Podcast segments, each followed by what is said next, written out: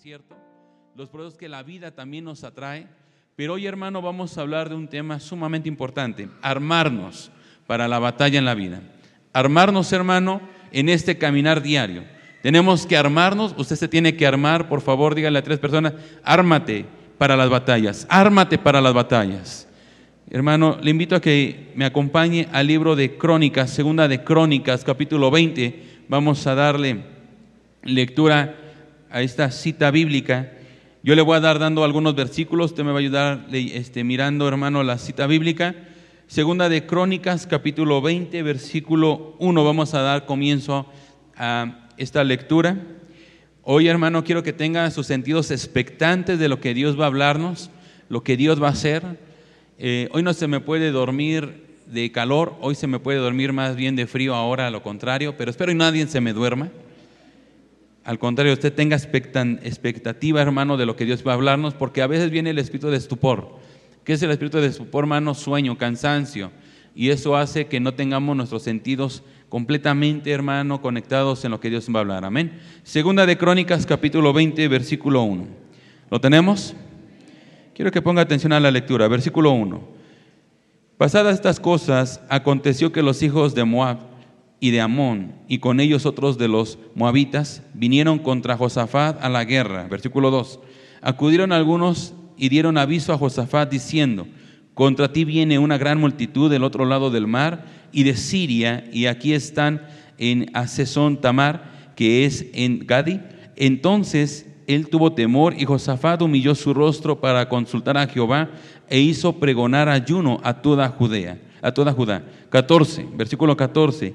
Y estaba allí Jaciel, hijo de Zacarías, hijo de Benaían, hijo de Jehiel, hijo de Matías, levita de los hijos de Asaf, sobre el cual vino el Espíritu de Jehová en medio de la reunión. Versículo 15. Y dijo, oíd Judá todo, y vosotros moradores de Jerusalén, y tú, rey de Josafat, Jehová os dice así, no temáis ni os amedretréis delante de esta multitud tan grande, porque no es vuestra la guerra, sino de Dios. Versículo 20. Y cuando se levantaron por la mañana, salieron al desierto de Tecoa, y mientras ellos salían, Josafat, estando en pie, dijo, Oídme Judá y moradores de Jerusalén, creed en Jehová, vuestro Dios, y estaréis seguros. Creed en los profetas y seréis prosperados. 21. Y ha habido consejo con el pueblo, puso algunos que cantasen y alabasen a Jehová, vestidos de ornamentos sagrados, mientras salía la gente armada, que dijese, glorificada a Jehová, porque su misericordia es para siempre. Versículo 30, y el reino de Josafat tuvo paz, porque su Dios le dio paz por todas partes. Incline su rostro, vamos a orar, Padre. Oramos y pedimos que el poder de tu Espíritu se perfeccione en nosotros. Ayúdanos, Padre, a poder tener armamento, Señor, para ir hacia las batallas confiar y vivir en tu presencia, caminar en tu presencia. Pido, Padre, que cada uno de los que estamos aquí, Padre, podamos recibir palabra, que tú nos des, Padre, esa sabiduría, ese recibimiento tuyo, Señor, para poder continuar en esta vida. No nos queremos apartar de ti, sino todo lo contrario, queremos acercarnos más a ti, Señor. Levanta tu iglesia y declaro que sobre ellos, Señor, hay victoria y estás tú con ellos en el nombre de Jesús. ¿Usted lo cree, hermano? Dele palmas fuertemente al Señor. Quiero que me ayude a declararle a una persona que tenga cerca y le puede decir, prepárate para la batalla. En estas últimas semanas estamos hablando, hermanos, sobre los desiertos, sobre los procesos de la vida, que no han sido fáciles, que yo creo que cada uno, hermano, tenemos una experiencia que contar que cada uno de nosotros, hermano, hemos querido probablemente hasta tirar la toalla, apartarnos aún del Evangelio, eh, dejar muchas cosas, pero todos pasamos en algún momento situaciones, circunstancias.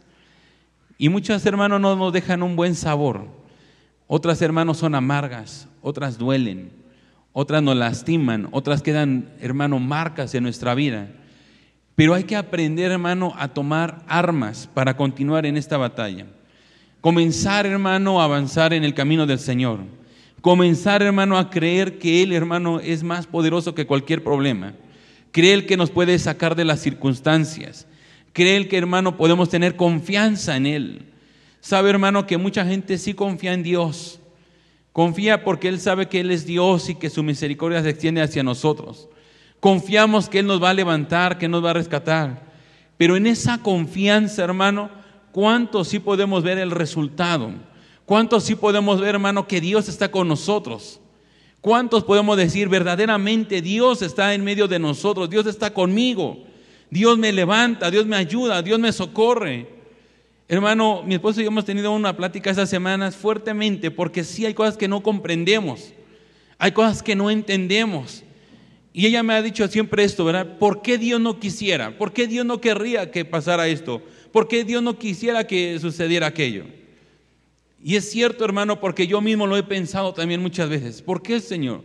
¿Tú no quieres verme bien? ¿Tú no quieres estar bien conmigo, Señor?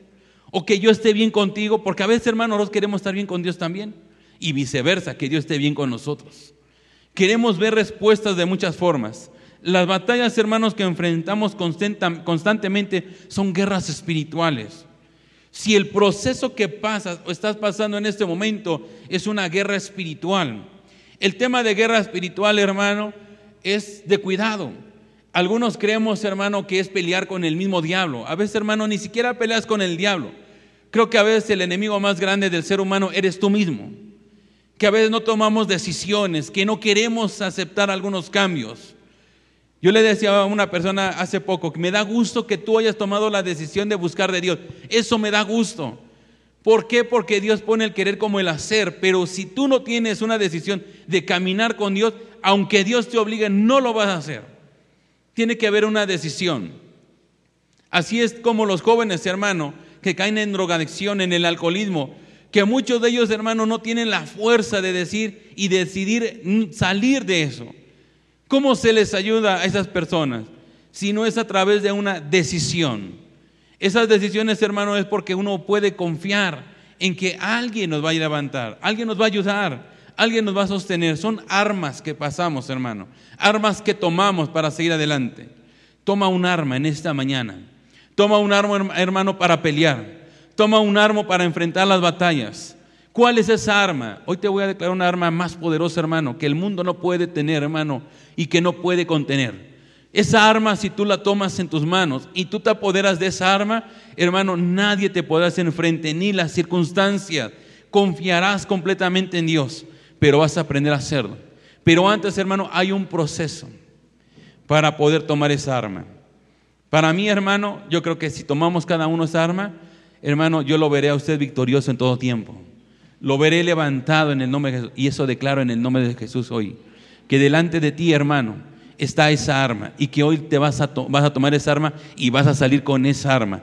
Y que cuando salgas, hermano, ninguna batalla perderás. Todas las batallas, hermano, las vas a ganar en el nombre de Jesús. ¿Cuánto decimos amén, hermano? ¿Usted le cree? ¿Puede darle palmas fuertemente al Señor?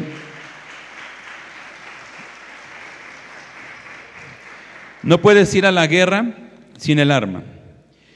Déjeme decirle, hermano, que esta historia de Josafat nos habla de un proceso que él llevó. Antes, hermano, de poder darle continuidad al tema, déjame decirte que Josafat comprendió muchas cosas, hermano. Tuvo que entender, hermano, a través de la experiencia que su padre pasó. Su padre Asa, hermano, versículos atrás, usted se va a dar cuenta que Asa, hermano, dice la palabra que él caminaba con el Señor, que el reinado de él, hermano, se estaba levantando poderosamente. Yo he visto en la vida, hermano, cómo algunos se levantan, hermano, confiando en el Señor, caminan en su presencia. Yo lo he visto. He visto a algunos hermanos en sus batallas pelear y salir adelante. Pero he visto a otros hermanos derrotados. Yo he visto, hermano, cómo Dios ha levantado a la gente. Cuando hay cáncer, cuando hay sida, cuando probablemente hay, hermano, una, un diagnóstico terminal para la vida. Yo he visto, hermano, cómo se ha levantado y no ha muerto. Yo he visto, hermano, gente así. También he visto, hermano, cómo gente ha muerto, hermano, cuando se le entierra una uña y con eso, hermano, fue suficiente para que muriera. Yo lo he visto. Yo he visto, hermano, con una pequeña gripa que comenzó, hermano, a los cuantos días se le complicó, hermano, y murieron. Yo lo he visto. Pero, hermano, la confianza en el Señor nos va a ayudar, hermano, a entender los procesos de la vida. Nos va a ayudar, hermano, a continuar en esta carrera. Pero así le pasó, hermano, al padre de Josafat. Lo mismo le pasó. dice que le vino una enfermedad. Y lo que hizo él, hermano, fue acudir a un médico y no acudió a Dios. Lo que hizo él, hermano, fue en prioridad poner a un médico en las manos, su vida en las manos de un médico y no en las manos del Señor. Un grave error para este padre de Josafat. Un grave error, hermano, porque eso le ocasionó la muerte. Pero dice, hermano, que todo consultaba con el Señor, que él caminaba rectamente con el Señor, que su reinado se levantó por causa, hermano, de poner en prioridad a Dios de todo tiempo. Pero Asa, hermano, no lo hizo así. Asa lo que hizo, hermano, fue primeramente en su vida colocarla en la vida de un médico. No estoy diciendo que es malo ir al médico, no estoy diciendo eso. Acabo de mencionarle hace un momento, hermano, que es necesario atender a la consulta médica. Pero antes, hermano, consultamos a Dios. Él no hizo eso. Él lo primero, hermano, que fue fue a poner la vida en las manos de un médico y después consultó a Dios. Demasiado tarde, hermano. Demasiado tarde. Y Dios, hermano, no respaldó eso. ¿Por qué? Porque no lo tomó en cuenta. Toma, tu hermano, toma en cuenta a Dios, hermano, y te irá bien todo el tiempo. Olvídate de Dios. Un segundo, hermano, y te irá mal. Y eso hemos hecho muchos de nosotros. Nos hemos olvidado de Dios. Hermano, con una gran sonrisa, dile a que tiene a su lado, hermano, Dios te va a hablar fuertemente esta mañana. Dios te va a hablar, hermano, fuertemente. Porque algunos caminamos así, hermano. Ponemos y anteponemos primeramente nuestra inteligencia, nuestra sabiduría, sin consultar al Señor. No es que no sepas hacer las cosas, no hermano, no es eso. No es hermano que tú digas, es que yo lo sé hacer, ¿para qué le digo a Dios? Yo les he dicho, hermano, no importa que me quiten el tiempo, no importa, usted venga y hágamelo saber. Yo sé que usted puede decir, es que no le quiero cargar más cosas. No, hermano, no es cargarme, simplemente es bendecirlo. Yo no tengo el poder, yo no tengo el poder, hermano, para hacer ningún cambio. El que usted venga y me lo haga saber, hermano, es porque buscamos el respaldo de Dios. Que en la oración, hermano, busquemos el respaldo de Dios. Que el que usted venga y me diga algo que está pasando o hermano, que ya tiene alguna respuesta de lo que va a hacer, no quiere decir que no venga y me diga, pastor, ayúdame a orar, porque hay situaciones en casa, sé qué hacer, pero quiero que me lleven oración. ¿Para qué? Para que venga el respaldo de Dios. Consultemos a Dios en todo tiempo. Entonces dice la Biblia, hermano, que Josafat se quedó en el reinado de su padre. Pero el hermano caminó también rectamente delante de Dios y comenzó a hacer las obras que Dios le agradó. Pero dice la palabra, hermano, que escuchó y que vinieron y le dijeron, Josafat, vienen delante de ti, se han tomado armas para pelear en contra tuya y un ejército viene por ti. Josafat lo que dice que inmediatamente fue hermano y se postró y buscó al Señor. Lo primero que hizo hermano fue postrarse, buscar eh, hermano ese consejo y esa dirección de Dios. Fue lo primero que hizo, no fue a los sabios, no fue a los consejeros, no fue al ejército, fue a consultar a Dios. Y usted ha visto en la palabra, hermano, cómo Dios ha dado victoria sin tener armas físicas. Solamente, hermano, con consultar a Dios, hermano, usted puede pelear y vencer. Consulta a Dios. Consulta a Dios en todo tiempo. Consulta a Dios, hermano, aún para comprar lo mínimo. Consulta a Dios. Señor, quiero comprar unos calcetines. ¿De qué color me los compro? Ay, pastor, ¿cómo exagera? ¿Cómo hasta para los calcetines? Sí, hermano, cómprese unos negros porque se le van a romper rápidamente. ¿Qué tal Dios quiere unos rojos para el amor? ¿Alguna mujer se ha de fijar en los calcetines? Tal vez. Yo no lo sé. Consúltela a Dios, aún en lo más mínimo. Consúltela a Dios, hermano. Si es de Dios lo que está presentándose si es de Él. Porque probablemente le llegó aparentemente, hermano, algo hermoso que puede tomar. Algo tan, tan, tan sencillo de poder decidir. ¿Y si Dios no quiere? ¿Y si Dios dice, no, no quiero que tomes eso? ¿Para qué vas a tomar eso? Yo quiero darte algo que te bendiga a ti. Le decía a mi esposa, ¿verdad? Digo, fíjate que yo pensé un momento. El día jueves, hermano, en el tiempo de la adoración y de la, de la vigilia. Véngase, por favor, los días viernes, hermano, de vigilia. Le voy a pedir algo. Paréntesis, hermano, no comercial, pero sí paréntesis. Una vez al mes tenemos una vigilia, una vez al mes. Y es en viernes. haga el propósito, hermano, de estar en la casa del Señor ese día, una vez al mes. Buscar esos tiempos con Dios. Pero a veces, hermano, anteponemos otras cosas. Yo sé que llega tarde, no importa que llegue barriéndose, no importa.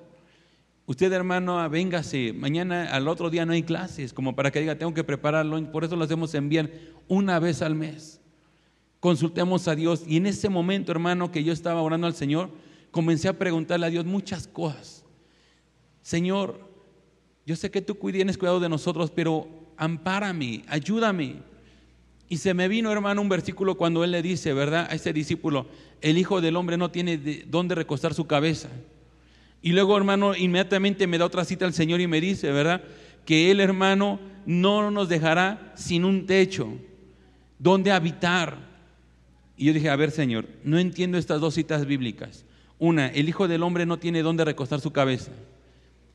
Y yo me quedo pensando, no lo he investigado, probablemente, o si ya lo investigué, no lo no recuerdo. Pregunto, ¿el Señor Jesús tenía casa propia?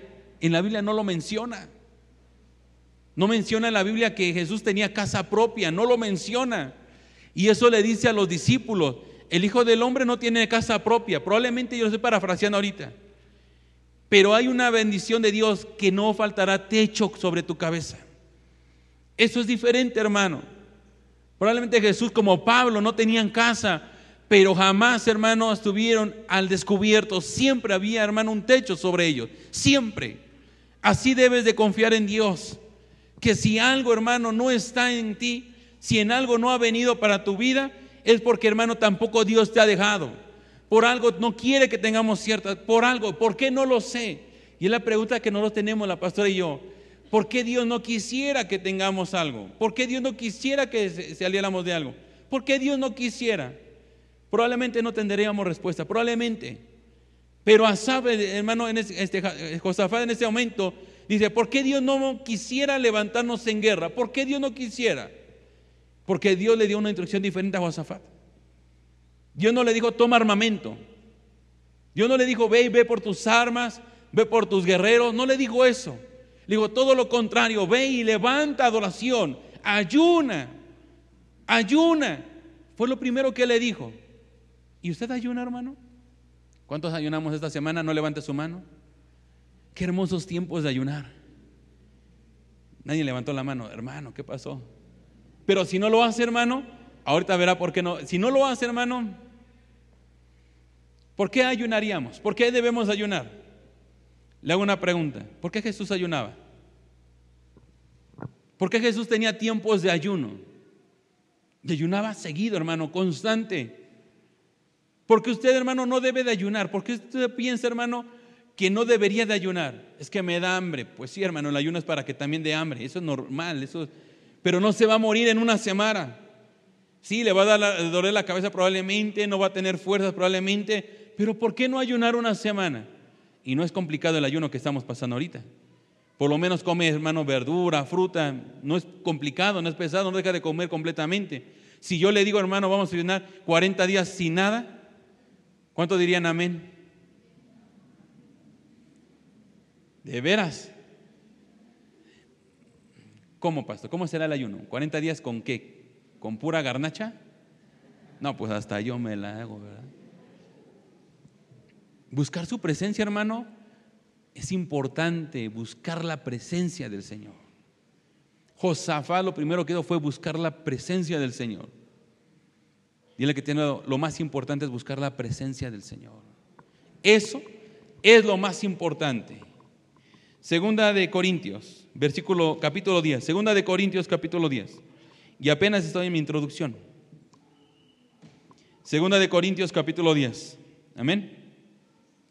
Versículo 4 dice la palabra, porque las armas de nuestra milicia no son carnales, sino poderosas en Dios para destrucción de fortalezas, derribando argumentos y toda altivez que se levanta en contra del conocimiento de Dios llevando cautivo todo pensamiento a la obediencia de Cristo.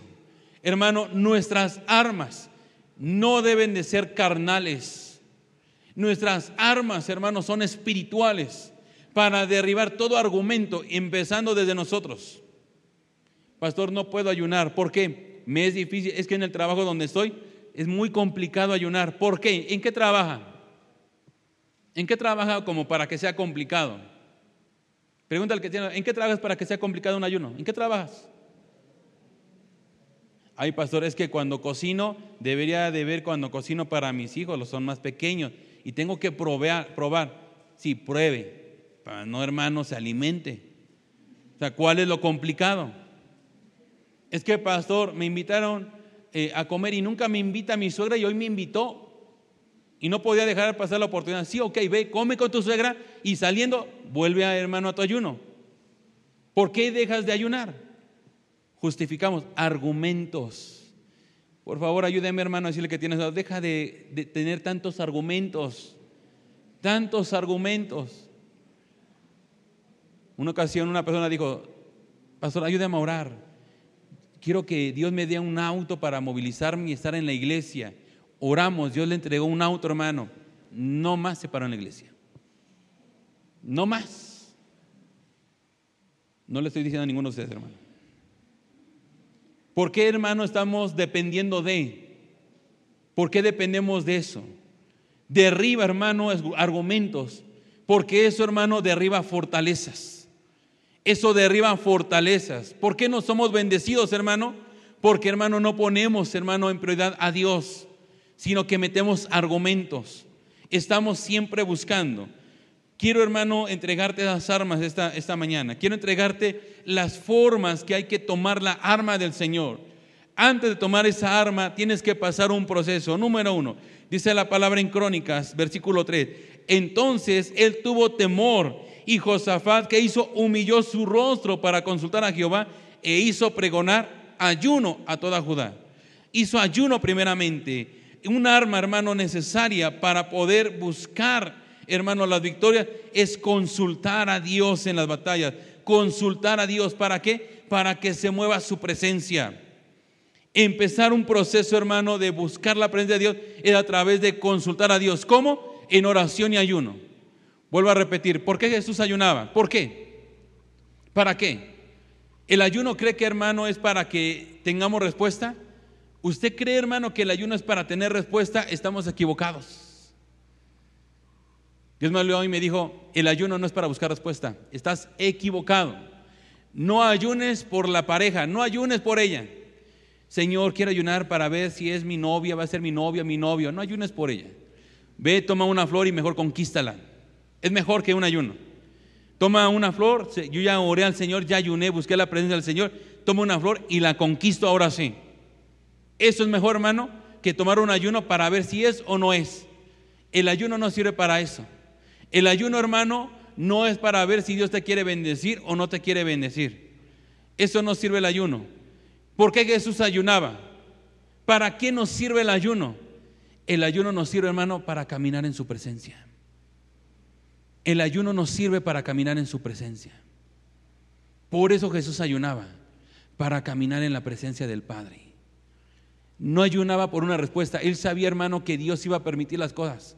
Buenas o malas, Dios las iba a permitir. Pero Jesús, hermano, le preocupaba más caminar en su presencia. Un proceso, hermano, para tomar el arma es, hermano, ayunar y orar.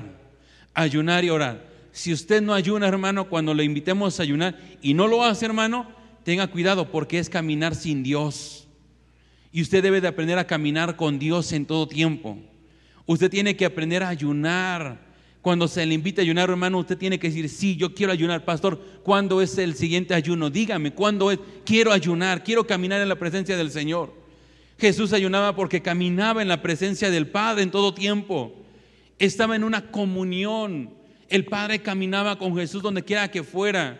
No solamente Jesús creía en una palabra, que donde quiera que él iba, el Padre iba a estar con él. Sí, el Padre quiere estar contigo en todo tiempo.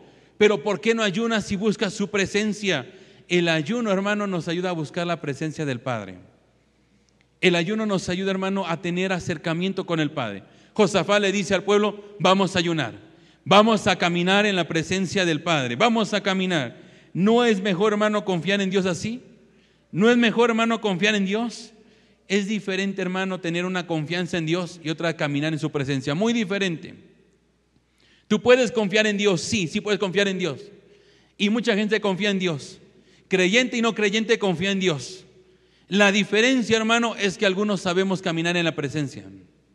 Algunos sabemos caminar en la presencia.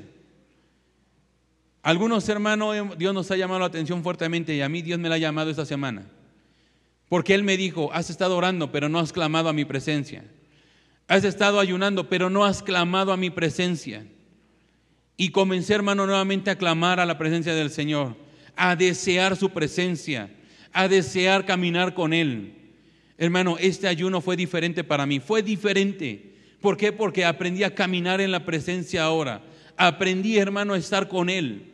Aprendí, hermano, a escuchar su voz. No porque no lo, no lo sepa hacer, simplemente, hermano, que a veces pensamos que como Dios es Dios y yo estoy en la iglesia, Dios siempre va a responder. Equivocación.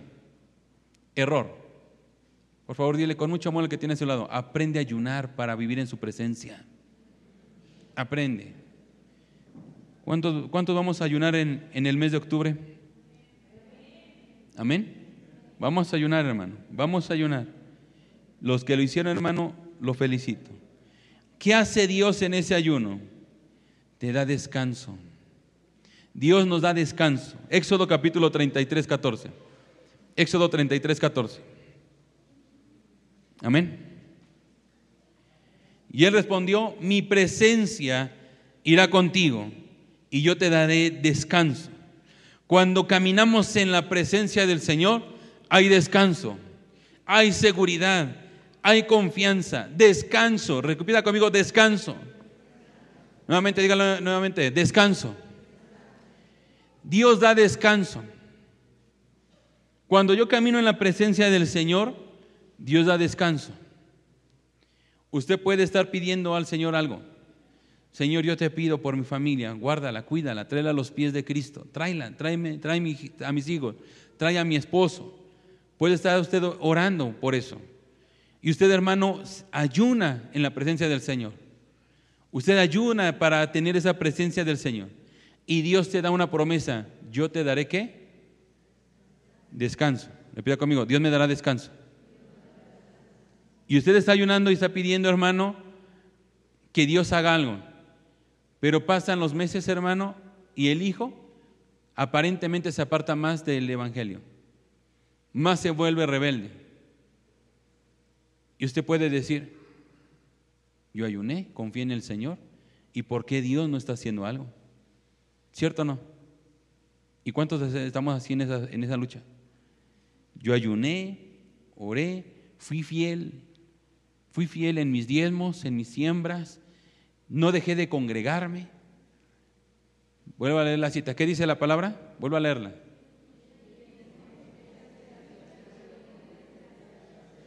¿Qué nos dará?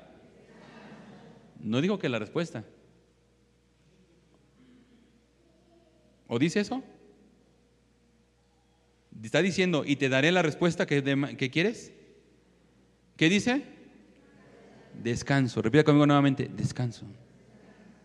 Señor, yo no sé por qué mi hijo aparentemente está apartando más. Probablemente lo vas a tratar en el camino, Señor. Pero yo voy a descansar. Yo voy a estar en paz. ¿Cómo vendrá? No lo sé. ¿Cómo vendrá? Yo no lo sé. Probablemente vendrá hasta que pise fondo y probablemente lo voy a ver en la peor situación. Probablemente. Pero ahí estaré yo para el día de mañana levantarlo y decirle, aquí estoy.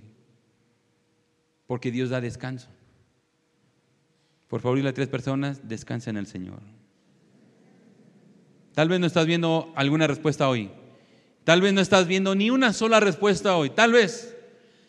Pero ayuna, hermano, para que la presencia de Dios esté contigo y tengas descanso en Él. No importa que no suceda nada. No hay puertas de trabajo ahorita abiertas. ¿Por qué, Señor? Y sigo buscando. Sala a buscar. Pero si no se abre una puerta, Dios te va a dar descanso, hermano. Porque no te va a dejar, hermano, sin alimento. No va a dejar sin que Dios te bendiga. ¿Por qué, hermano? Porque es un proceso para poder tomar esas bendiciones, el descanso. Jeremías 29:13. Jeremías 29:13. Me buscaréis y me encontraréis cuando me busques, ¿cómo?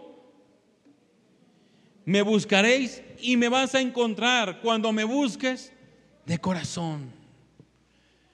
Cuando tú, hermano, de corazón busques a Dios, de corazón, no solamente como un hábito, una costumbre más, hay que buscar a Dios, hermano, de corazón.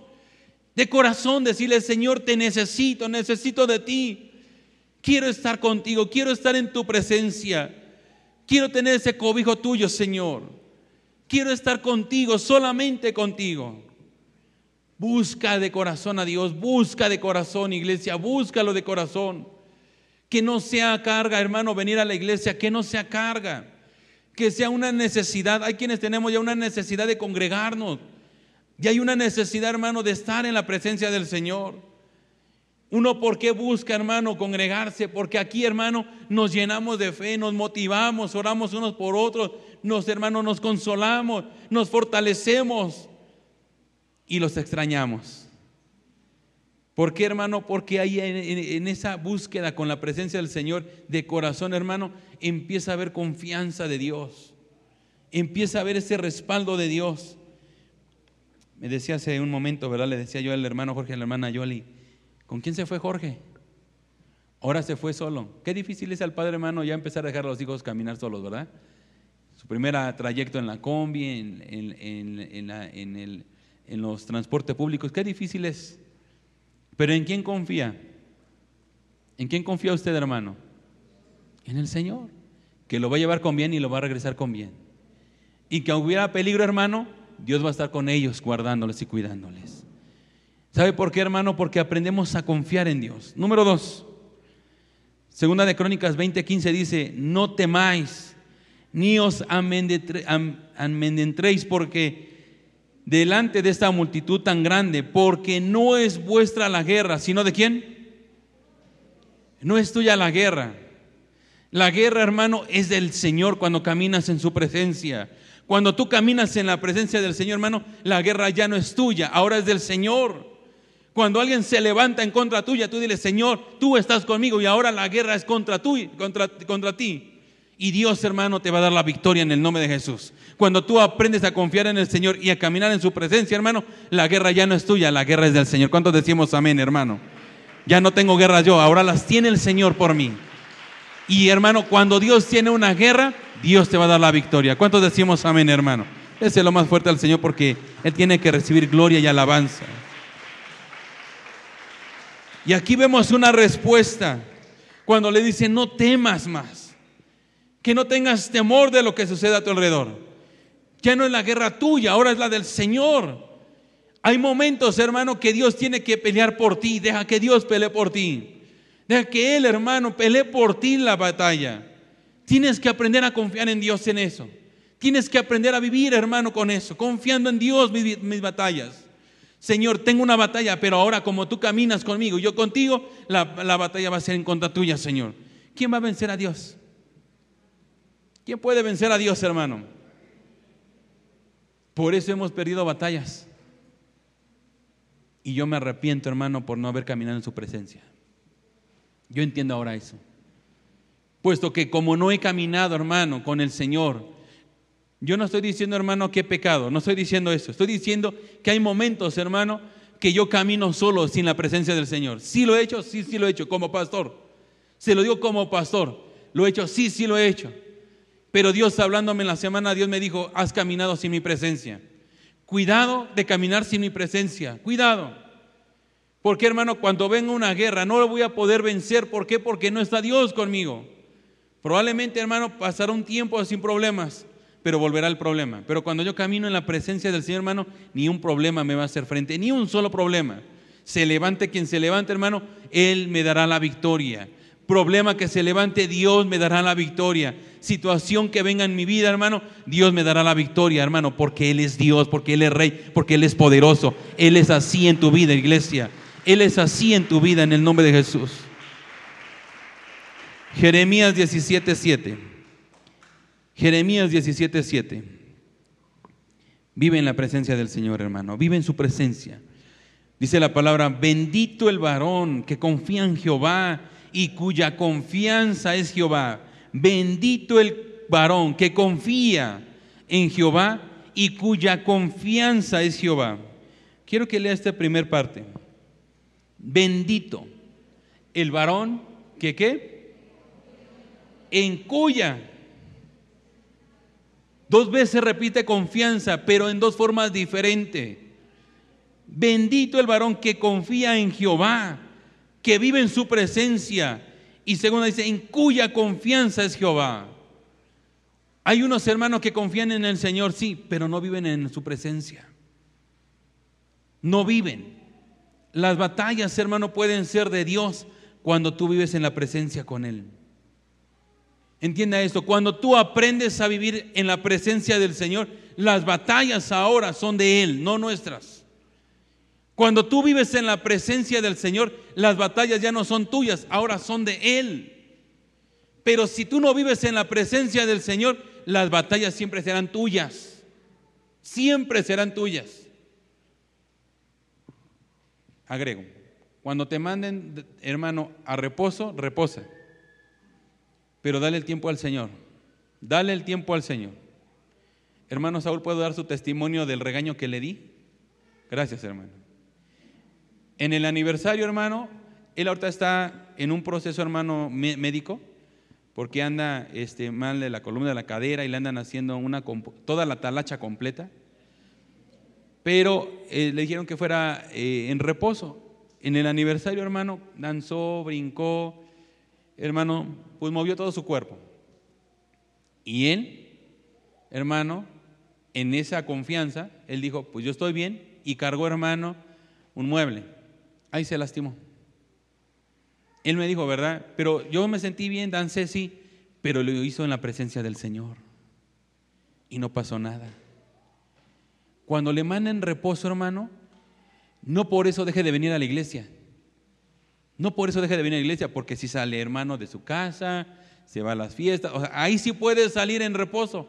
Pero cuando se trata, hermano, de congregarse, aquí no está. Por lo menos aquí yo no lo veo. Donde lo veo, hermano, es en el Face. Ahí sí lo veo. Que estuvo en la pachanga y dice, gloria a Dios porque Dios está conmigo, porque me siento bien. Ah, en la pachanga. Qué casualidad.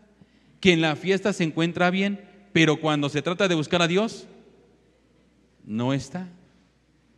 Hermano, dígale que tienes lado, hermano, ya lo descubrieron. Lo dije por algún hermano que hoy no vino. A rato, hermano, usted va a su face y busca dónde anda el hermano. A ver, hermano, ya lo vi en la pachanga. Bien dijo el pastor, habló de usted hoy. No, no es cierto, no le voy a decir eso. Que lo escuchen la predicación nada más. Pero dice más adelante, porque será como árbol plantado junto a aguas, que junto a corrientes echarán su raíz y no verá cuando viene el calor, sino que su hoja estará verde. En el año de sequía no se fatigará ni dejará de dar fruto. Iglesia, así eres tú, un árbol plantado junto a corrientes del agua. Y tu fruto jamás, hermano, jamás cesará. ¿Cuántos decimos amén, hermano? ¿Puede darle palmas fuertemente al Señor? Usted es un árbol plantado junto a las corrientes del Señor. Amén. Vamos por la última, hermano. La última condición.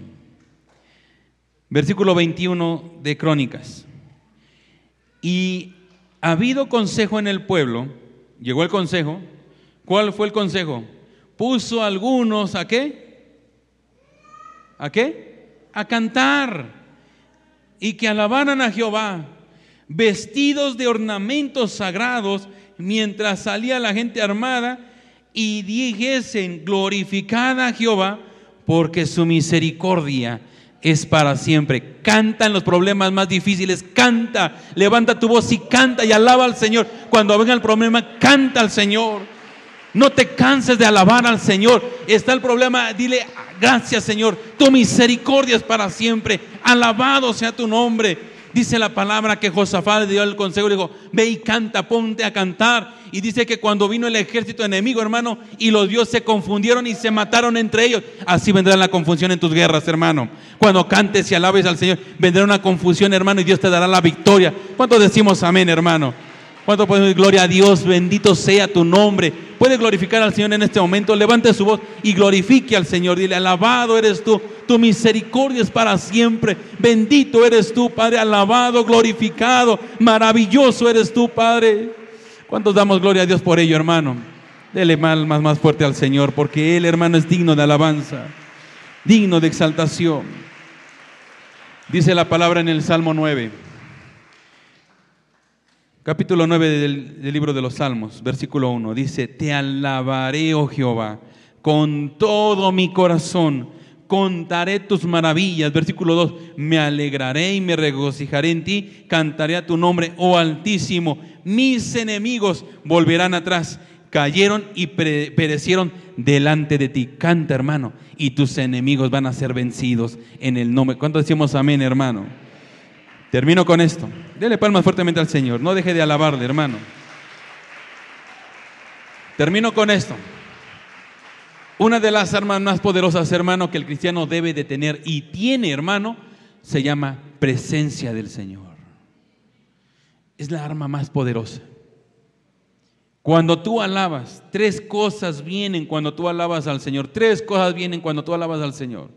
Número uno, ¿qué viene? Presencia de Dios presencia de Dios. Ya ayuné, demando la presencia de Dios en mi vida, la demando, la pido. Pero cuando yo alabo al Señor, cuando esté en el problema y alabo al Señor, hermano, se manifiesta la presencia en tu vida. Eso es diferente. Tú puedes confiar en Dios.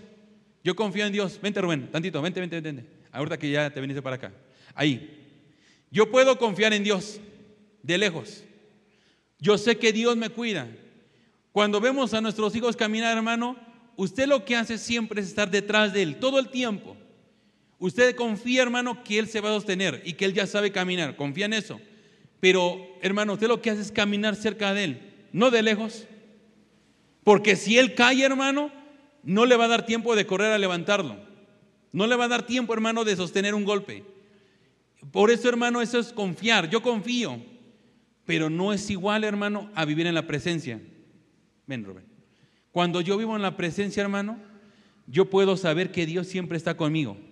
Donde quiera que vaya, Él va a estar conmigo, va a caminar conmigo. Siempre va a andar conmigo. Donde quiera que vaya, ven conmigo.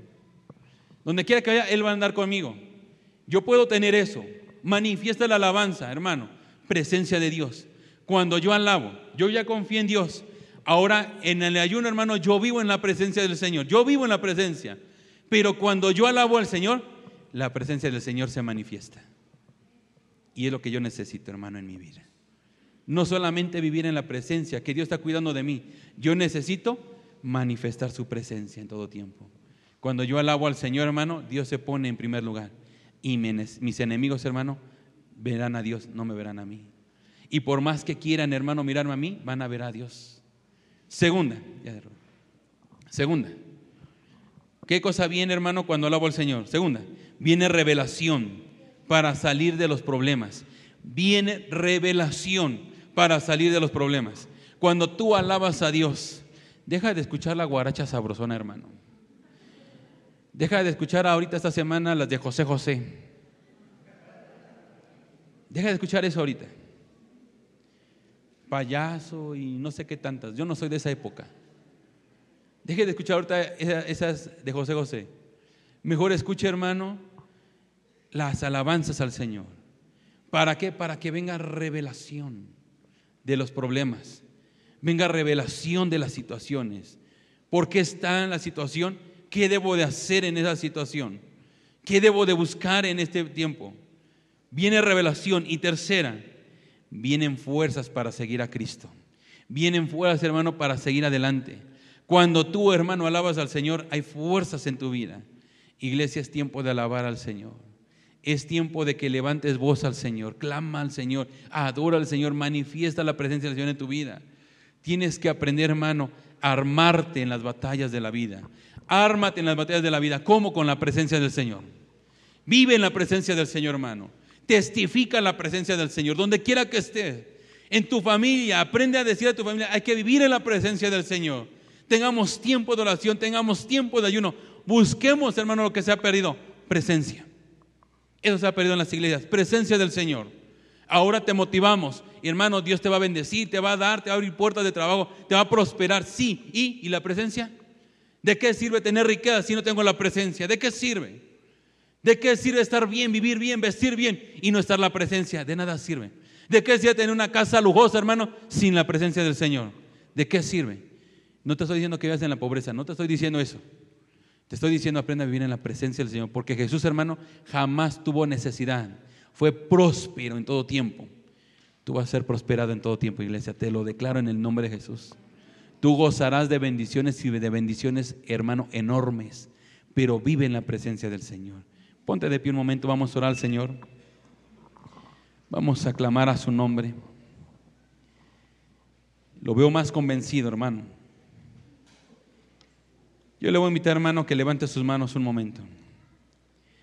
Levante sus manos muy en alto y vamos a manifestar la presencia del Señor. Si por alguna situación se te fue difícil, se te olvidó, o simplemente no quisiste hacer el ayuno esta semana, hermano, ¿por qué no le pides perdón? Señor, no lo volveré a hacer. Buscaré de ti, buscaré de tu presencia.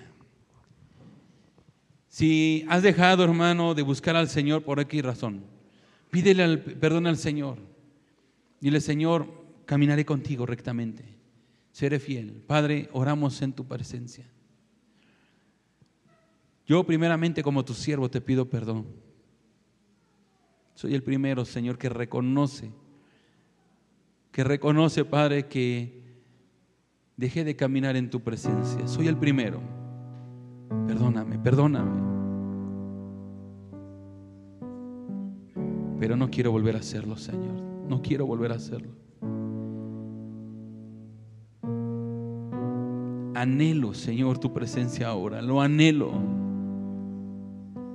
Quiero caminar contigo. Quiero tomarte, Señor, de la mano. Quiero vivir contigo confiadamente, Jesús. Perdóname, Señor, perdóname, porque yo sé que tu misericordia es para siempre, yo lo sé. Pero voy a vivir en tu presencia ahora, Señor. Oraré, ayunaré, Confiaré en ti, Jesús. Alabaré tu nombre, cantaré salmos. Viviré en tu presencia, Jesús. Viviré en tu presencia. Tienes un anhelo, hermano, de vivir en la presencia del Señor, te invito a que vengas aquí al altar un momento. Y dile aquí en el altar, Señor, quiero vivir en tu presencia. Quiero vivir en tu presencia. No quiero apartarme ni un momento de tu presencia.